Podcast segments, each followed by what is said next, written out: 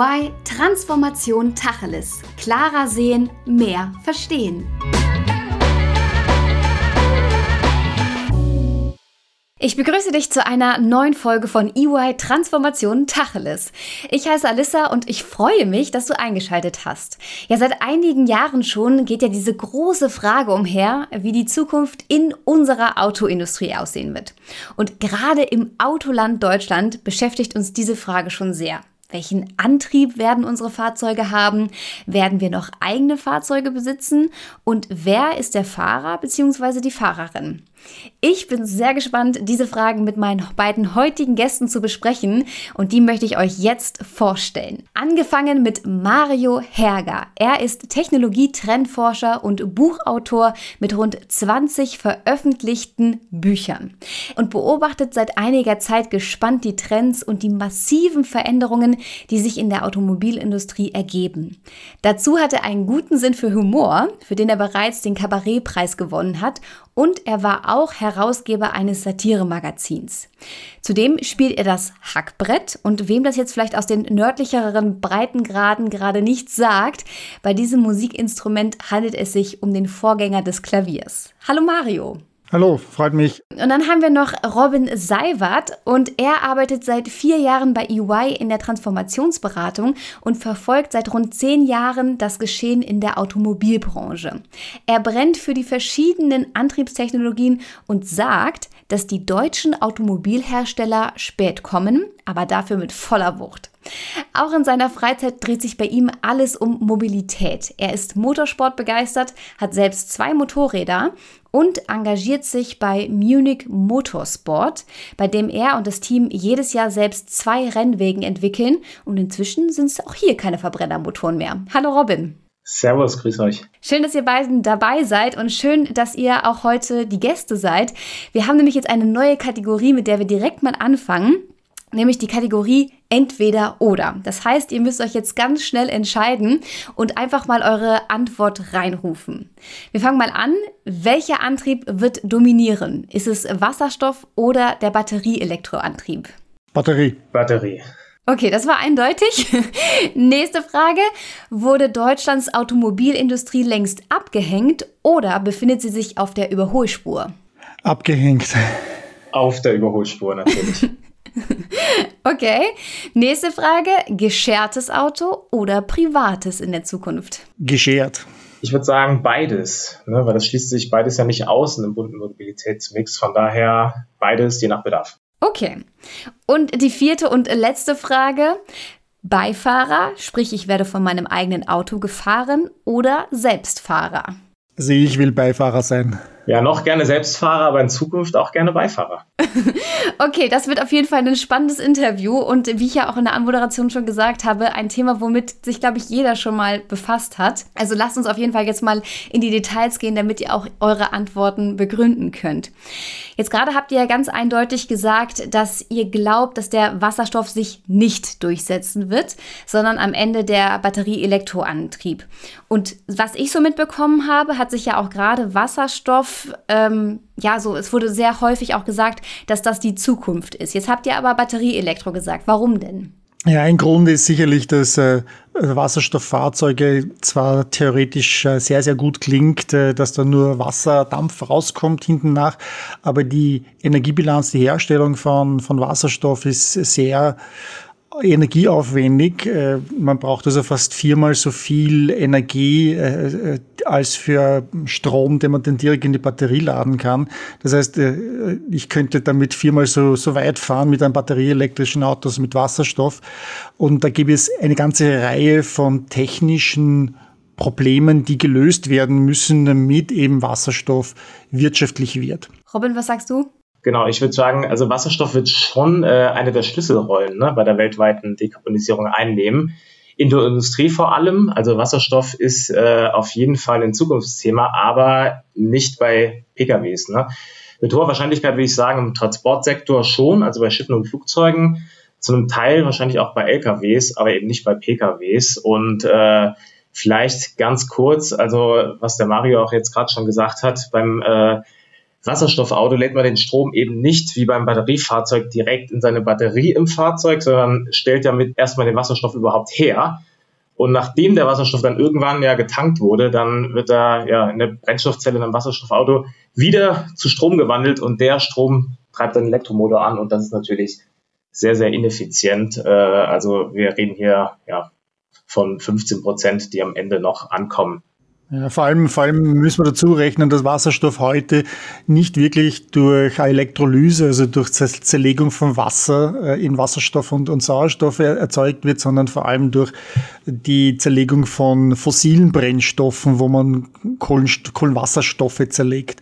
Und damit wird die Ökobilanz ja auch nicht jetzt unbedingt viel grüner. Genau, es geht auch nicht nur um die Treibstoffproduktion, äh, da sind wir nämlich bei 70 Prozent, sondern da kommt ja noch einiges dazu und das muss ja noch gereinigt werden, da muss dann für den Transport vorbereitet werden, dann der Treibstofftransport an sich, ne, der hat dann auch nochmal einen hohen Energieverlust und dann an der Tankstelle entsteht dann auch nochmal ein Verlust, weil der muss ja dann irgendwie auch runtergekühlt werden äh, auf einen Bereitstellungsdruck gebracht werden und was dann am Ende dann ankommt, sind dann halt diese 15 bis 20 Prozent. Die, die, die Komprimierung von Wasserstoff, die notwendig ist, weil es ein Gas ist, das muss man erst verflüssigen, das braucht viel Energie. Die ganze Infrastruktur, Tankstellen, Pipelines, die heute da sind, sind nicht für Wasserstoff geeignet. Und, und da gibt es eine ganze Reihe von technologischen Herausforderungen, die erst gelöst werden müssen, um das zum Beispiel, wenn man das im Pkw-Bereich einsetzen möchte, dass man erst das lösen muss und da müssen einige technologische Durchbrüche geschaffen werden. Und das wird sich in den nächsten 10 bis 15 Jahren nicht ereignen. Mhm. Spannend, das war mir auch noch gar nicht so bewusst. Robin, sind in deiner Meinung nach die synthetischen Kraftstoffe eine Alternative zur Elektromobilität? Ja, bei den synthetischen Kraftstoffen, das ist äh, ja eigentlich das gleiche wie bei der Brennstoffzelle. Die Energieeffizienz ist halt sehr, sehr schwach. Vielleicht bei Oldtimer später, das kann sein, aber äh, es wird sich auch für PKWs äh, in der Masse nicht durchsetzen. Vielleicht ein einfaches Rechenbeispiel, wenn man sagt ja ungefähr, für einen Liter E-Benzin herzustellen, braucht man circa 20 Kilowattstunden Strom. Da gibt es auch Studien, die sagen irgendwie 30 Kilowattstunden, aber rechnen wir bei 20 Kilowattstunden. Das heißt, äh, wenn wir jetzt mal einen Verbrennergolf nehmen, der braucht ja, was braucht der 5 Liter Benzin auf 100 Kilometer? Wenn man jetzt die 5 Liter mit den 20 Kilowattstunden Strom multipliziert, dann kommen wir auf 100 Kilowattstunden Strom, um 100 Kilometer weit zu kommen. Ne? Und jetzt zum Beispiel so ein E-Golf, der hat einen Stromverbrauch von 15 Kilowattstunden pro 100 Kilometer. Das heißt, der braucht ja dann nur einen Bruchteil von dem Strom, den wir benötigen würden, um die gleiche Strecke mit dem E-Benzin oder dem E-Diesel zurückzulegen die äh, oder das Argument ist ja immer, dass äh, natürlich jetzt weitaus, ich weiß nicht, eine Milliarde Autos unterwegs sind auf den Straßen. Das heißt, ähm, die fahren jetzt ja aktuell noch ausschließlich mit Verbrennungsmotoren und das wird auch 2030 der Fall sein. Und jetzt sagen natürlich viele, naja, gut, die werden nicht alle umgerüstet werden. Und da könnte man durch eine, eine Beimischung, zumindest von E-Fuels, natürlich einen großen Hebel bei diesem CO2-Ausstoß haben. Der Ressourcenbedarf bleibt trotzdem sehr hoch. Der Wirkungsgrad bleibt sehr schlecht und er wird auch immer schlechter sein als bei der batteriebetriebenen Elektromobilität. Und die sind ja auch sehr teuer, ne? aktuell irgendwie 5 Euro pro Liter. Also ich glaube nicht, dass sich durchsetzen werden. Ich glaube bei den Oldtimern, also da setzt ja auch ein bekannter deutscher Sportwagenhersteller drauf auf die Entwicklung. Da wird noch einiges passieren, da freue ich mich auch drauf, aber es wird auf keinen Fall dazu kommen, dass PKWs in der Masse mit E-Fuels fahren werden. Und wie sieht es eurer Meinung nach mit der Zukunft der Brennstoffzelle aus? Also gibt es die denn auch in bestimmten Segmenten? Sicherlich, so, so wie der Robin das schon gesagt hat, nicht im Pkw-Bereich, äh, sondern vielleicht bei LKWs, auch wobei es auch hier bereits jetzt größere Zweifel gibt, ob das dort wirtschaftlich sein kann. Aber unter Umständen, äh, wo es Sinn macht, ist bei Schiffen äh, und vielleicht auch im Flugzeugbereich. Aber wie gesagt, äh, auch da gibt es ähnliche Probleme. Äh, all diese, diese Argumente, die der Robin jetzt vorgebracht hat, gelten auch hier. Und äh, es ist sehr unsicher, ähm, ob wir das sehen werden, weil es auch eine sehr teure, das muss ja alles erst entwickelt werden, auch sehr teuer ist zu entwickeln und die Infrastruktur dafür aufzusetzen. Ja, und aus meiner Sicht muss auch die Industrie da einen Wasserstoffvorrang erhalten. Ne? Also zum Beispiel Umstellung Kohle auf Wasserstoff in der Stahlindustrie zum Beispiel. Also nicht primär für den Antrieb den Wasserstoff verwenden oder erstmal herstellen, ne? weil der kommt ja so gar nicht vor. Und deswegen würde ich auch sagen, äh, lass mal den Antrieb mal batterieelektrisch sein, zumindest jetzt mal die nächste Zeit. Ja, man hört ja auch immer sehr viel von dem Silicon Valley, dass das ja sehr innovationsfreudig ist. Welchen Stand hat denn das Wasserstoffauto hier? Es gibt eine Reihe von, von Wasserstofffahrzeugen hier, weil Kalifornien eine äh, Gesetzeslage hat, die eben genau solche Technologien unterstützt. Also beispielsweise äh, hat Kalifornien ein, ein, relativ dichtes Netzwerk an Wasserstofftankstellen. Ähm, und, und, und hat das auch gefördert. Allerdings, es gibt äh, von Unternehmen, die Wasserstoffautos erzeugen oder produzieren oder daran entwickeln, im Silicon Valley nichts. Allerdings äh, muss man dazu auch sagen, jetzt im letzten Jahr äh, ist, mehr oder weniger sind die Verkaufszahlen von Wasserstofffahrzeugen kollabiert. Also es ist um, um 50 Prozent gesunken. Wir reden hier von vorher 2000 Fahrzeuge, die im Jahr verkauft worden sind, auf jetzt 1000.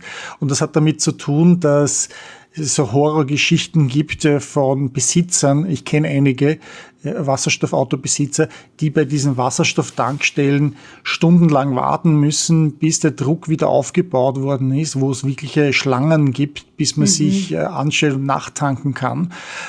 Toyota Mirai der Toyota Mirai beispielsweise, da muss man nichts zahlen für den Wasserstoff. Also der Robin hat schon erzählt, was das kosten könnte, ja, der Liter.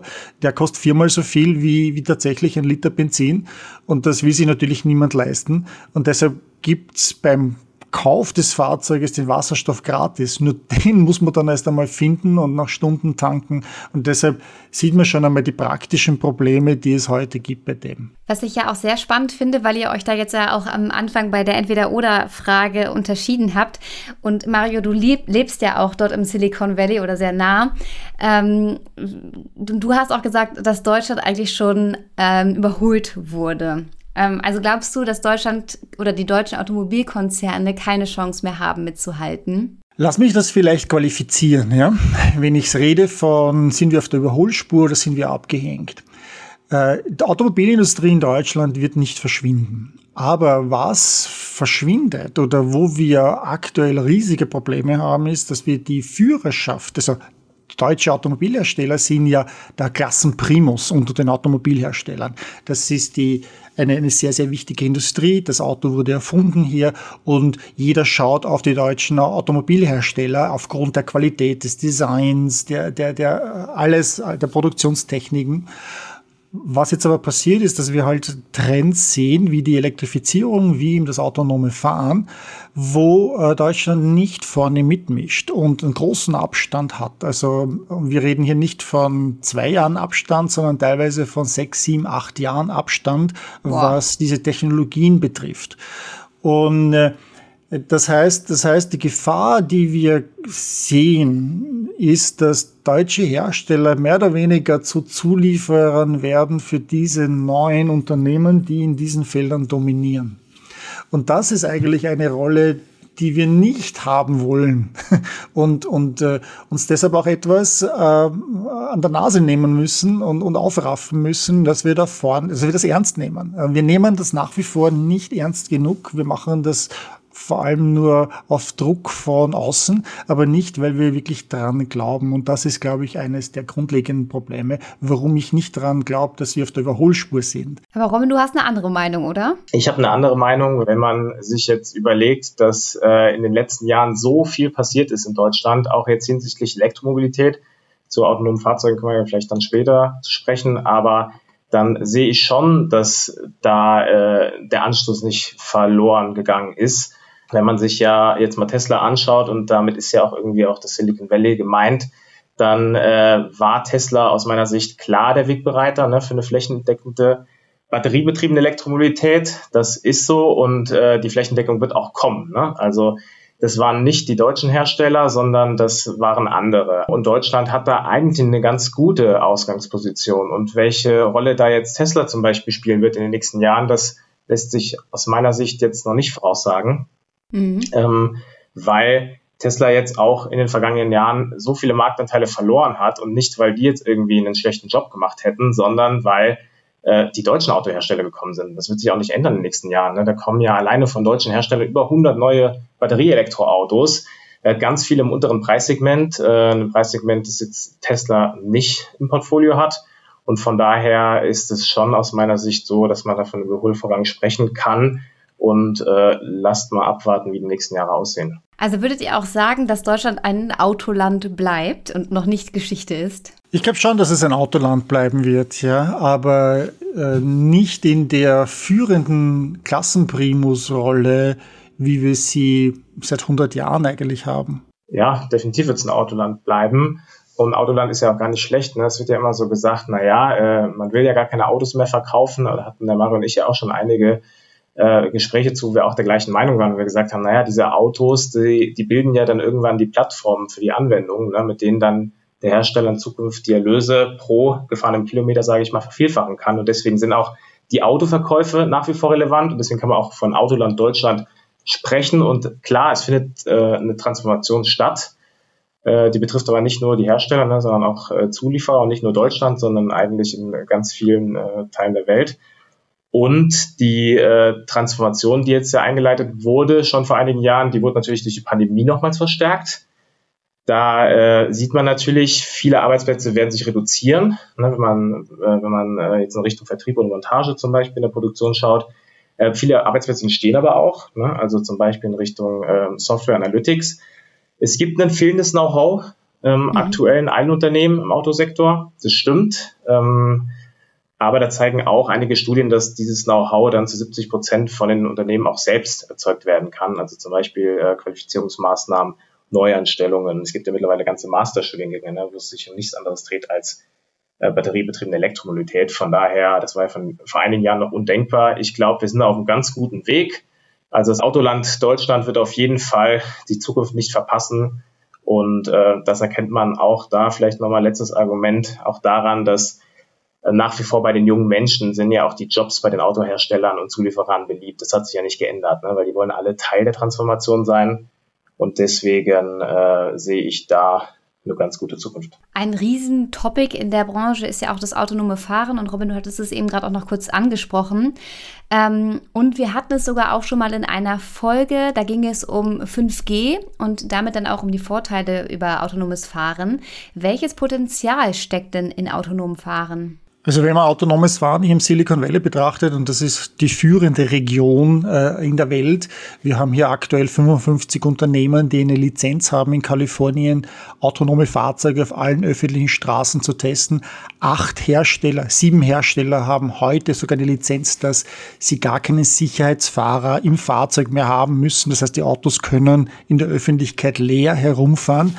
Äh, und vergleicht man dann die die Anzahl der Fahrzeuge 800 Stück mit der Infrastruktur wie 5G, dann haben, dann braucht man 5G nicht. Wir haben nämlich 5G hier nicht wirklich äh, und die Fahrzeuge selber aus unterschiedlichen Gründen dann äh, setzen auch nicht darauf. Also wenn man mit den Herstellern redet, dann verlassen sie sich nicht drauf, weil es auch gar keine Standards gibt. Äh, es gibt die Infrastruktur nicht, die aufgebaut worden ist, äh, Sensoren in den Straßen oder in den Signalen und Verkehrsampeln.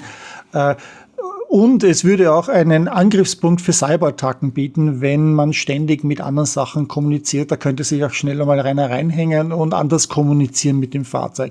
Das heißt, die Entwicklung von autonomen Fahrzeugen durch die Hersteller hier im Silicon Valley passiert ohne Berücksichtigung von 5G. Natürlich wäre es schön, wenn man es hätte. Man könnte Daten rascher austauschen, man könnte Informationen an andere Fahrzeuge schicken oder an andere Objekte, aber das ist aktuell nicht äh, in, in, äh, in der Entwicklungsstrategie drinnen.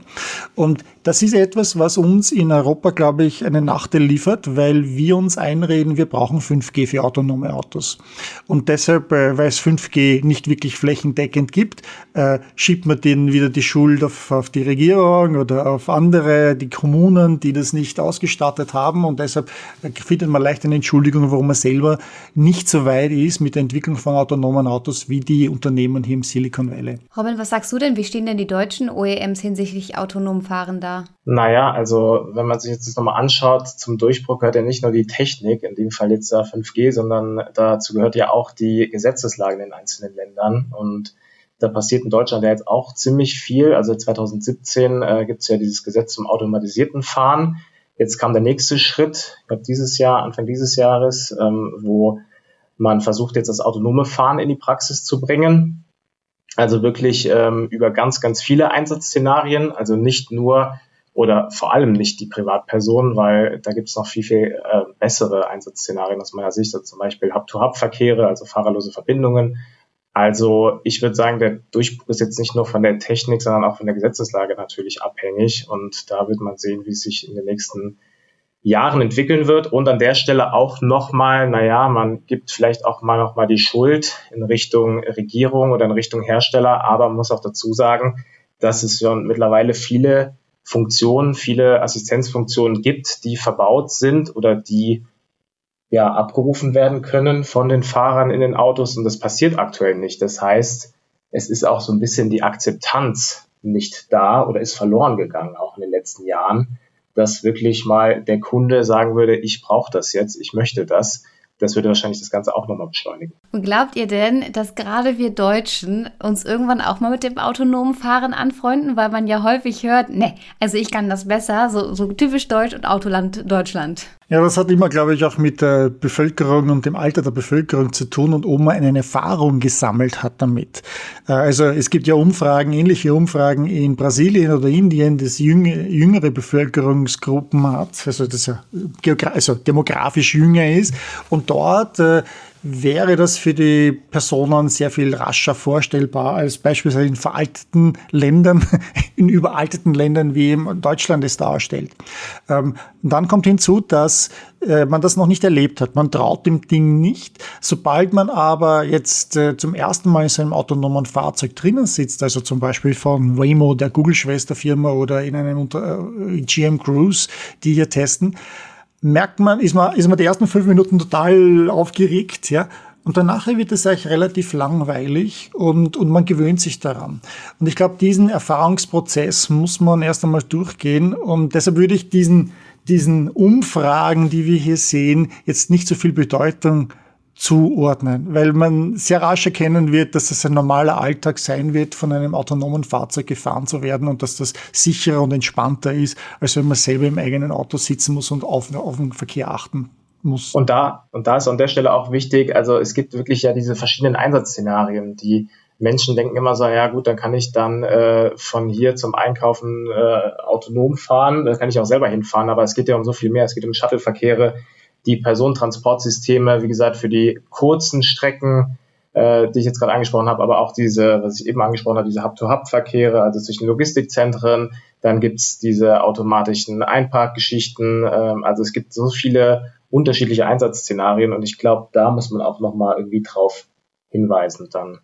Oder dass ich gar nicht mehr zum Supermarkt selber fahre, sondern der Supermarkt zu mir kommt. Ne?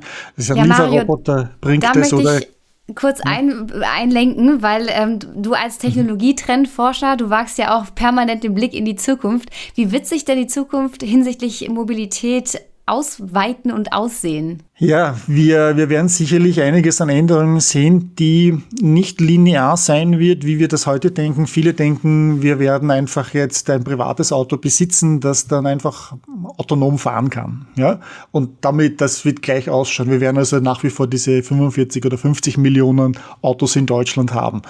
Äh, dabei aber sehen wir eigentlich Technologien, die zusammenkommen und, und Geschäftsmodelle, wie zum Beispiel, dass man das Ganze als Roboter-Taxi hat. Das heißt, da werden dann nicht mehr die privaten Autos mit fünf Plätzen oder sieben Plätzen haben, wie sie heute da sind, sondern eine Variante, eine Bandbreite von Roboter-Taxis da sein, die von zwei Sitzern zu fünf, sieben Sitzer, je nachdem, was man braucht, was man braucht, oder einen Shuttlebus haben, der da sein wird. Und damit braucht man nach Simulationen für verschiedene Städten zufolge braucht man äh, gerade einmal 10 bis 20 Prozent des Fahrzeugsbestandes, den man heute hat. Äh, mit dieser Änderung, mit diesen Verhaltensänderungen auch, kommt es dazu, dass Verkehrsbetriebe ähm, eine andere Rolle einnehmen werden. Sie werden vielleicht zu Betreibern von solchen Robotaxiflotten. Wir werden vielleicht weniger an schienengebundenen Fahrzeugen sehen, wo man durch Verkehrskorridore gezwungen wird. Äh, Parkplätze, die Fahrzeuge werden dann nicht mehr 23 Stunden und 22, äh, Minuten pro Tag parken, wie das heute im Schnitt der Fall ist für deutsche Fahrzeuge, für Fahrzeuge in Deutschland, sondern die werden dann 10 Stunden pro Tag in Betrieb sein. Und nur, und die, die Stunden, wo sie dann parken, sind sie dann nicht in der Stadt, sondern außerhalb. Das heißt, auch die Parkplätze in den Städten werden damit frei und den Menschen zurückgegeben für alternative Zwecke. Das heißt, wir können auch die ganze Infrastruktur zurückbauen. Ampeln brauchen sie nicht mehr, Verkehrsschilder brauchen sie nicht mehr, weil das ist alles digital dann vorhanden. Die sind ja heute für menschliche Fahrer gedacht. Wir sehen also schon, da gibt es eine ganze Reihe von Dingen, die wir anders denken müssen. Und das ist nicht einfach nur eine Technologie, die ich auf bestehende Autos draufgebe und ich habe dann genauso wieder ein privates Auto, sondern ich werde in ein geschertes mhm. Robotaxi gehen. Also man sieht auf jeden Fall, dass sich einiges ändern wird in der Zukunft und ähm, wir könnten jetzt, glaube ich, hier noch mindestens eine Stunde weitersprechen, weil es doch ein sehr, sehr vielschichtiges Thema ist. Ich möchte aber gerne von euch jetzt mal wissen, wenn wir morgen von euch ein Plakat in der Stadt hängen sehen würden. Was würde denn auf eurem Plakat draufstehen? Und Robin, ich fange mal bei dir an. Ich würde wahrscheinlich draufschreiben, den einen Antrieb der Zukunft gibt es nicht. Okay, sehr kurz und prägnant. Mario, was ist bei dir? Also ich würde, äh, ich habe überlegt, ob ich Carpe Diem, also nutze den Tag draufschreiben lassen würde, aber ich würde doch was anderes machen und zwar, ich würde sagen, äh, nicht German Angst, sondern German Neugier.